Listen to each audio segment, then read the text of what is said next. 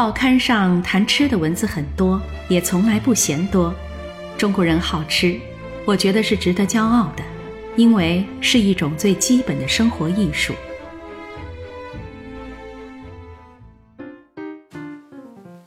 这段话出自张爱玲的散文《谈吃与画饼充饥》。对于吃，张爱玲甚有心得，笔尖纸端或轻描淡写，或浓墨重彩，常见各种描述。今天，让我们来欣赏张爱玲的妙笔生花，一起走进张爱玲的美食世界。一代才女张爱玲，喜欢她作品的人不在少数。我也迷恋张爱玲，欣赏她的孤傲和独特。留恋她笔下繁华都市里流淌出的烟花人生，在小说《十八春》里，上海的弄堂在她的笔下变得栩栩如生。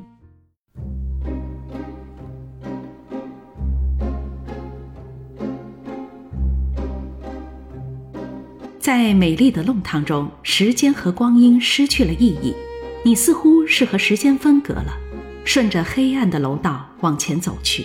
弄堂里的美食：柴畔馄饨、瓦罐汤。这样的描写让人不禁联想到电影《花样年华》，张曼玉扮演的苏丽珍提着保温瓶下楼买馄饨，在昏暗的灯光里侧身遇到夜归的周慕云，说不尽的暧昧。而这些看起来似乎都与张爱玲有关。张爱玲给人的印象，微仰着头，扶着腰际。眼尾斜斜地扫过来，高傲孤绝。他的饮食习惯和他的穿搭做派一样，常常显得别具一格。从德式凯司林面包到本帮菜红烧划水，甚至是平民小吃臭豆腐油条，张爱玲几乎都有所涉猎。如果生活在现代，张爱玲一定是顶级的流量担当。如今从美食的角度来体验一下张氏生活，依旧不过时。那么。张爱玲笔下的美食，你吃过几种了？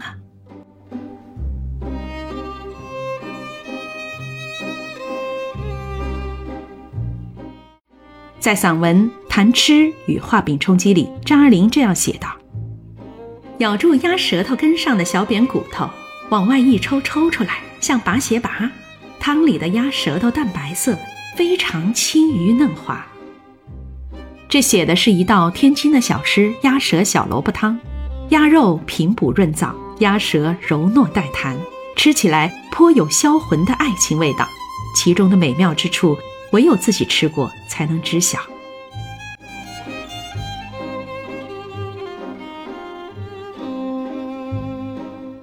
张爱玲是一个敏锐和感性的女子，有着极强的感受能力。每一处细微小处都能够被她轻易捕捉。苋菜上市的季节，我总是捧一碗乌油油、紫红夹墨绿色的苋菜，里面一颗颗肥白的蒜瓣染成浅粉色，在天光下过街，像捧着一盆常见的不知名的西洋盆栽，小粉红花，斑斑点点暗红苔绿相同的锯齿边大尖叶子，珠翠梨胚。不过这花不香，没有热乎乎的苋菜香。在张爱玲的笔下，这道清炒苋菜画面感强，色彩丰富，性感宜人。时至今日，这道菜依旧能被简单复刻。你也可以感受张爱玲大蒜头配苋菜炒得红红的，然后用汤汁把米饭也染得红红的温暖味道了。在《倾城之恋》的尾声。张爱玲曾用对蚝汤的描写来表达主人公的寒苦，简单的蚝汤却吃出了百般的滋味。不过这道菜在今日依旧具有非常高的营养价值，除了味道鲜美，还有滋阴益血、清热除湿、降脂减肥的功效。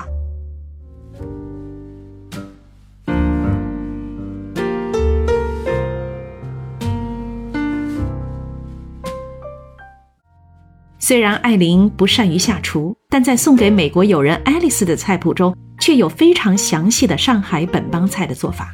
其中一道菜叫做红烧滑水，滑水指的是青鱼尾巴，肉味鲜嫩。红油赤酱的做法，一看就很上海菜系。红烧滑水至今仍是上海本帮的名菜。下次有机会去上海的时候，我一定会去找红烧滑水这道本帮菜来试一下。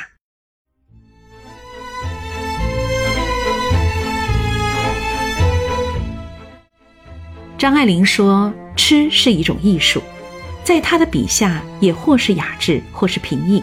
她的高傲孤绝似乎远离于俗世之外，但这些饮食文字拉近了我对张爱玲的感官。